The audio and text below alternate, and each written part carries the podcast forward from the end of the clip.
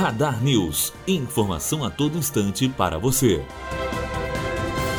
ONU corta alimentos de refugiados. A falta de verbas internacionais fez com que a ONU passasse a cortar o volume de alimentos que envia refugiados em países africanos como Etiópia, Ruanda e Sudão do Sul. Segundo o secretário-geral da entidade, Antônio Guterres, o orçamento deste ano de 5 bilhões e 400 mil dólares acabou em junho, o que nunca havia ocorrido. O objetivo do racionamento é garantir que a mesma quantidade de pessoas continue recebendo alimentos, apesar das dificuldades financeiras. Matheus Azevedo, aluno do primeiro ano de jornalismo direto para a rádio Unifoa, formando para a vida. Radar News. Informação a todo instante para você.